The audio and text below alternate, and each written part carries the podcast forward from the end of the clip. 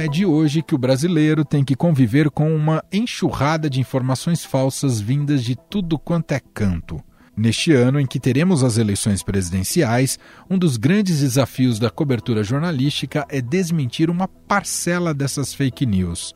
Mas esse é apenas um dos pontos que farão parte da vida de repórteres em 2022. Com o ambiente cada vez mais polarizado, as paixões estão exaltadas, o que torna o trabalho da imprensa cada vez mais difícil.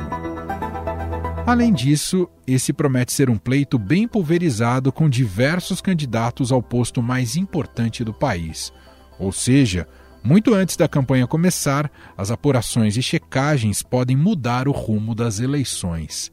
Para conversar conosco sobre este tema, trouxemos o editor de política do Estadão, Eduardo Catá, que nos fala sobre o planejamento dessa cobertura eleitoral pelo Brasil. E quem participa também é o editor do Estadão Verifica, Daniel Bramati, que tem o desafio, junto com a sua equipe, de verificar a autenticidade das informações que chegam para os eleitores. Na nossa série especial de podcasts, hoje vamos falar sobre eleições, mas não necessariamente sobre o pleito em si. Claro que isso de alguma maneira também será atacado, mas falar sobre o desafio jornalístico de mais uma cobertura eleitoral. E para isso convidamos para essa conversa hoje aqui o editor de política do Estadão, Eduardo Catá. Oi, Catá, tudo bem? Seja bem-vindo. Oi, Emanuel, tudo bem? Prazer estar aqui. E também convidamos Daniel Bramati, editor do Estadão Verifica. Olá, Daniel, como vai? Olá, tudo bem com você?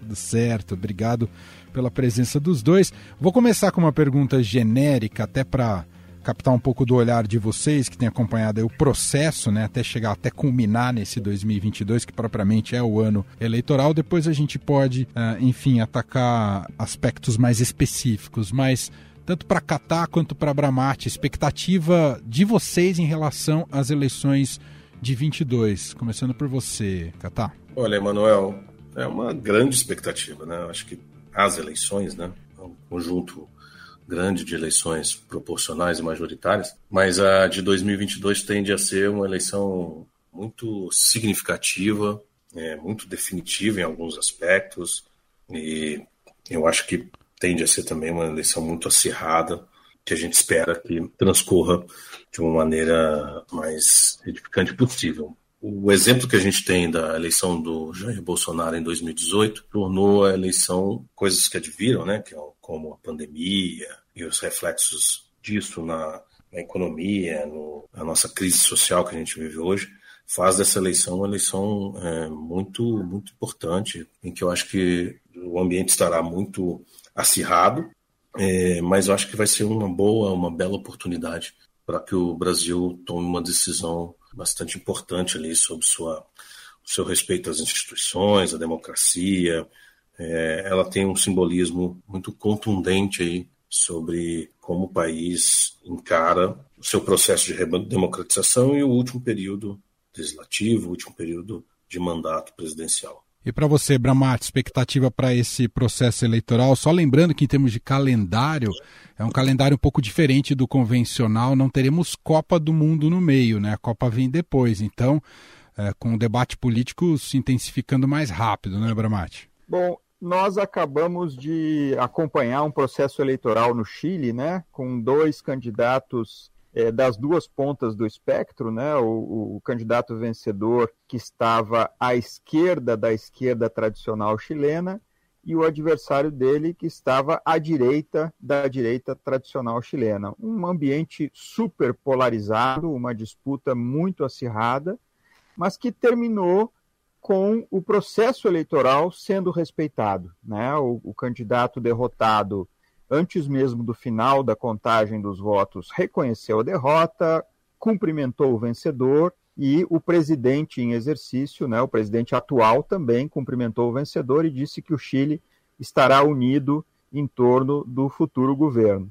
Eu não vejo esse cenário como possível no Brasil, porque o nosso presidente é um presidente de inspiração golpista e já está claro que ele vai fazer tudo para boicotar o processo democrático. E o processo eleitoral.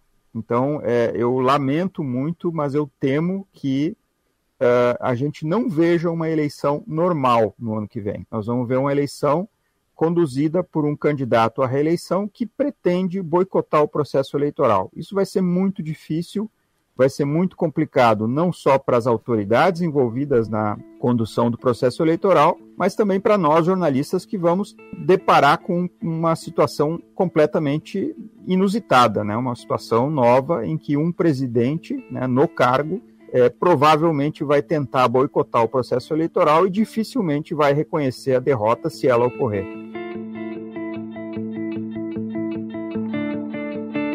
A gente já viu em 2018, e esse ambiente só se intensificou, Catar, uh, em que a imprensa é colocada como inimiga. E não só por esse atual presidente, mas no processo eleitoral quase todos os candidatos tendem a enxergar a imprensa, quando não lhes favorece, como alguém que está jogando contra. Só que isso no, no campo narrativo está tudo certo.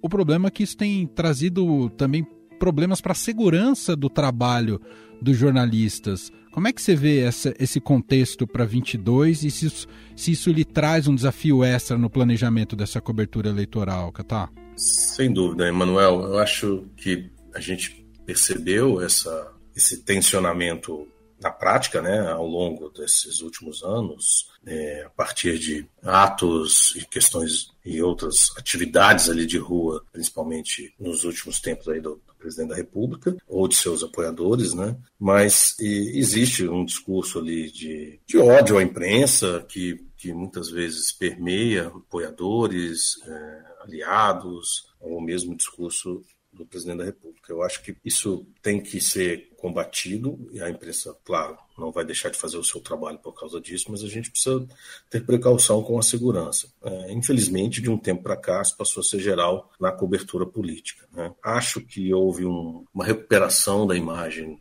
da imprensa profissional a partir da pandemia e acho que isso pode ter reflexo também na eleição. É, sinto que essa polarização hoje ela está muito mais, a polarização, quando eu digo a polarização entre é, os apoiadores do ex-presidente Luiz Inácio Lula da Silva e apoiadores do atual presidente Jair, Jair Bolsonaro, ela está colocada nos números da, da, pesquisa, mas está também superdimensionada nas redes sociais, né, em termos de acirramento e de uma batalha não muito republicana. Então a imprensa vive isso, mas eu acho que, que há espaço, haverá caminho, e não sei se essa polarização vai se sustentar até o final imagino eu que não, não tenho tanta certeza se, o, se esse, esse discurso terá ou conseguirá sobreviver com força durante todo o período eleitoral do ano que vem. Bramati, tradicionalmente em processos eleitorais, é claro que cada um quer vender de si a sua melhor versão e para isso se utiliza de todo tipo de peça narrativa, publicitária, de impacto junto aos seus eleitores e também muito jogo baixo e, muitas, e muita produção de fake news. Como claro, a gente já está mais acostumado a esse tipo de dinâmica, ainda assim, como planejar essa cobertura ali de checagem do Estadão Verifica diante de um volume tão grande que cresce em ano eleitoral, Bramati? É, o fundamental é priorizar os conteúdos que são mais têm potencial maior de viralização, né? E que provocam mais danos. Então, sempre que a gente vê alguma algum conteúdo enganoso que seja nocivo ao próprio processo eleitoral, que desinforme sobre a maneira como as eleições no Brasil são conduzidas, é, a gente prioriza isso, né? Por exemplo, muito, muita enganação, muita mentira sobre a urna eletrônica, né? Muita coisa inventada sobre fragilidades da urna eletrônica que na real, na prática, não existem, né? A gente sabe que nenhum sistema é perfeito, mas tem uma série de barreiras de segurança né, na urna eletrônica brasileira que impedem a ação de atores maliciosos que tentem desvirtuar de alguma maneira o processo. E pessoas que não têm conhecimento do assunto e que têm motivação política para boicotar a própria democracia fazem uh, o, o, espalhamento dessas inverdades né, por, pela, pelas redes sociais e a gente tem que atacar isso e, e atacar de, de, uma maneira e defender de outra, porque na verdade o que a gente está fazendo é defender o processo eleitoral desses seres nocivos, né? E o que a gente sabe é que essas coisas elas não surgem por acaso, né? Tem, tem algumas centrais de distribuição de boatos sobre urna eletrônica e a gente sabe muito bem de onde isso vem. E o importante é que, com uma ação que priorize esses, esses tipos de, de checagens, a gente consiga evitar que eles tenham um efeito no mundo real. Ou seja, se a gente conseguir desmentir, mostrar que esse, por que esses conteúdos são falsos a tempo, né, que a nossa checagem tenha pelo menos uma parte da visibilidade que a mentira tem, que o efeito dela seja menor. Né? A gente sabe que não vai ser efeito zero, né? existe uma crença é, de parte dos apoiadores do presidente hoje em dia de que há um, uma fraude em andamento e tal, que no fundo é uma grande balela, é uma grande mentira para justificar uma eventual derrota é, do presidente no ano que vem. Já aconteceu isso em 2018, tinha todo um teatro montado para apontar uma suposta fraude e acabou que o presidente, o, o Bolsonaro acabou vencendo aquela eleição, acho que para surpresa de, de, até de alguns aliados dele próprio, e a, o, o teatrinho não foi usado, mas existia uma preparação para uma denúncia né, de uma fraude eleitoral já em 2018, e vocês imaginem o tumulto que isso causaria é, num país com os nervos à flor da pele, como a gente estava naquela época, naquela, naquela campanha eleitoral. Ibramarte, só para explicar para o nosso ouvinte, como é que é feita a filtragem do que vocês decidem checar e publicar? Nós temos acesso a algumas ferramentas que nos permitem monitorar o, as redes sociais, que conteúdos estão circulando mais nas redes sociais. Se a gente vê que um conteúdo é falso e está circulando muito, mas ele é inócuo, sei lá, alguém está dizendo que a Ivete Sangalo faz aniversário em março e não em outubro, como é verdade.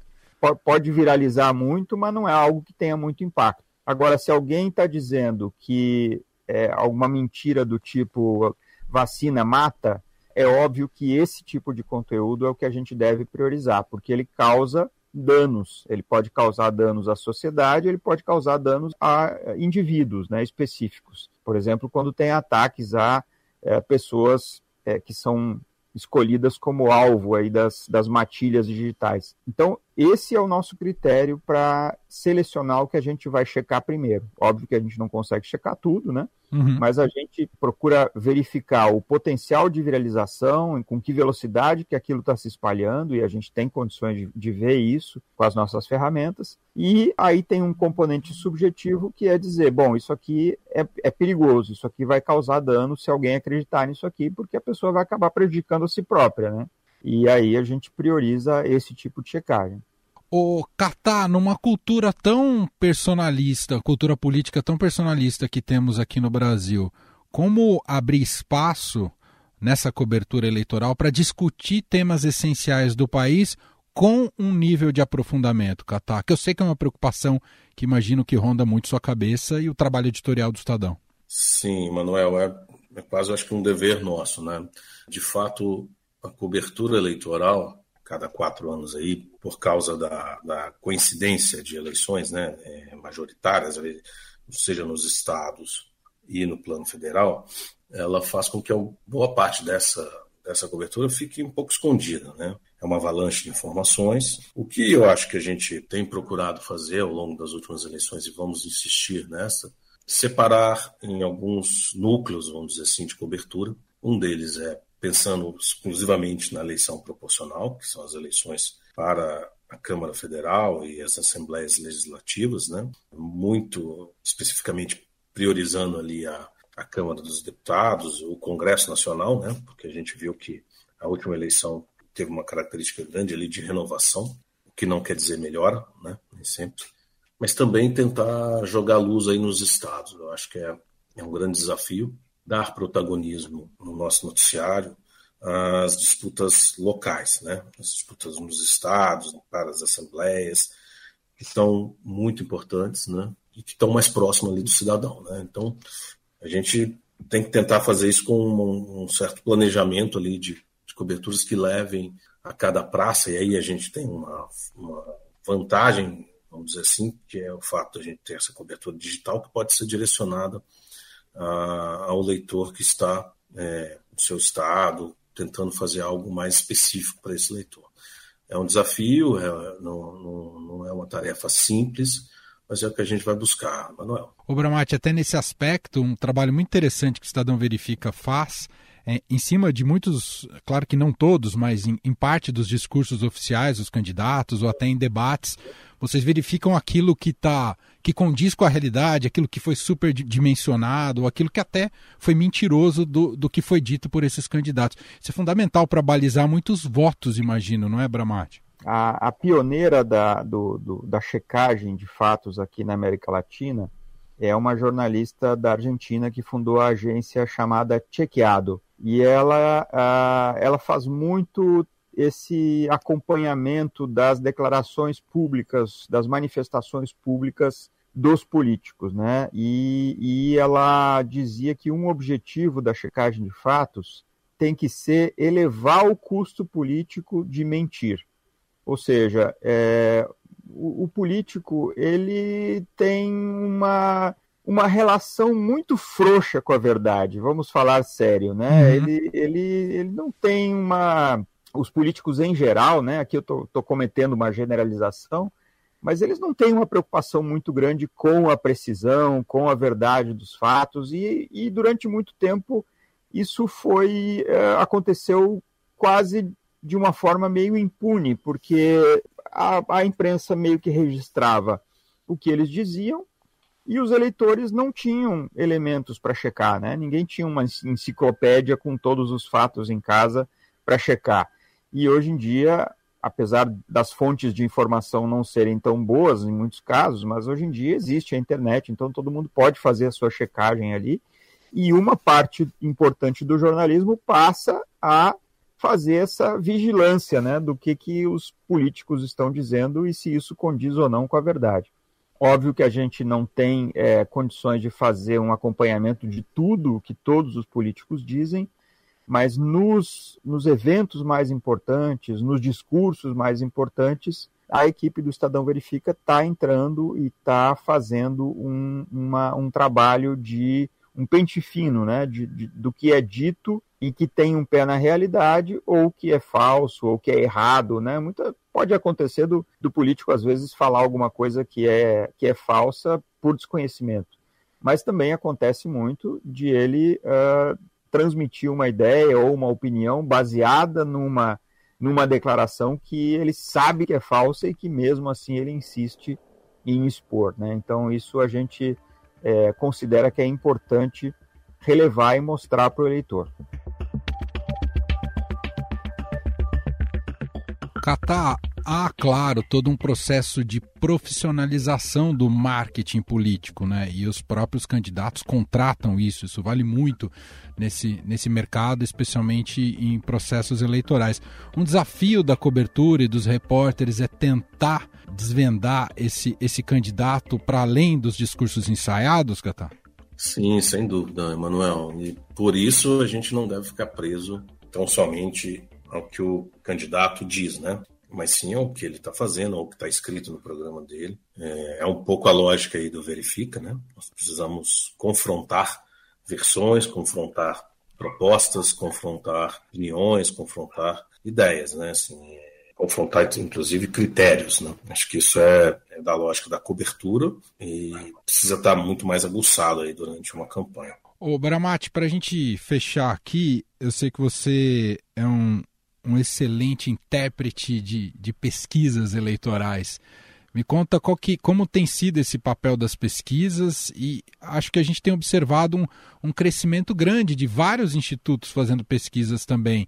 É, o, o, quanto isso é positivo para melhorar o processo eleitoral, o Bramati? Eu, eu tendo a achar que essa proliferação de resultados e pesquisas contratadas por bancos e entidades do mercado financeiro. É, eu não vejo isso como algo muito enriquecedor do debate eleitoral. Eu vejo pesquisas que têm metodologias muito que deixam muito a desejar, no sentido de mostrar um resultado que se baseie num microcosmo representativo da sociedade brasileira. Uma pesquisa, para ela ser boa, pode ouvir duas mil ou três mil pessoas, mas é, esse microcosmo ele tem que ser um, micro Brasil. Ele tem que ter a mesma proporção de ricos, de pobres, de brancos, de negros, de moradores do Nordeste, do Sudeste. E, a, e no Brasil, para se conseguir esse, essa representatividade, tem que bater perna, tem que ir na casa das pessoas, tem que ir no, no, em lugares, às vezes, de difícil acesso, e entrevistar as pessoas na, nas suas casas ou na rua. Existe uma maneira mais barata de fazer pesquisa, que é por telefone, mas aí você precisa, primeiro que a pessoa tenha um celular, depois que ela tenha tempo para responder, e depois que ela tenha destreza para entender o que está sendo perguntado e para que ela tenha destreza para manejar o teclado ali e, e responder corretamente o que está sendo perguntado. Então, essas pesquisas, no meu entender, elas acabam uh, limitando, elas têm uma, uma, uma, uma baixa penetração nas classes menos escolarizadas, nas classes mais baixas, e por isso o resultado dessas pesquisas acaba sendo diferente das outras. Então, acho que de fato a gente tem poucas pesquisas boas no Brasil hoje sendo feitas, e eu diria que o padrão ouro são as tradicionais pesquisas do Datafolha e do antigo IBOP, que é o IPEC hoje em dia, né? Uhum. É, e as demais ainda precisam mostrar serviço para comprovar que elas são é, relevantes e não apenas um ruído aí no processo eleitoral. Catar, último recado aqui para o nosso ouvinte aqui do podcast, acompanhando as novidades ao longo de todo o processo eleitoral que a gente sabe que se estende por todo esse 2022. O caminho, é, é, enfim, é seguir ali os canais de política, que aos poucos essas novidades vão aparecendo ao longo desse calendário, é isso, Catar? É isso, Manuel. Podem nos prestigiar aí, acompanhando todos os nossos canais, no nosso, nosso ambiente digital, no jornal impresso, que passou por uma reformulação recente. É, estaremos aí com o desafio, com a, com a proposta de apresentar uma melhor cobertura, é, uma cobertura mais didática, mais, é, mais educativa, ao mesmo tempo com, com características de serviço para não só informar, mas também ajudar o leitor barra eleitor a se decidir aí na eleição. Agradeço então a Daniel Bramati, editor do Estadão Verifica. Obrigado, viu, Bramati? Bom 2022, porque vem fortes emoções pela frente. Bramati! Não será um ano fácil, mas estamos preparados. a você também, Catá. Um abraço, editor Sim. de política do Estadão, e boa sorte, hein, Catá? Boa, obrigado, Manuel. Boa sorte para nós.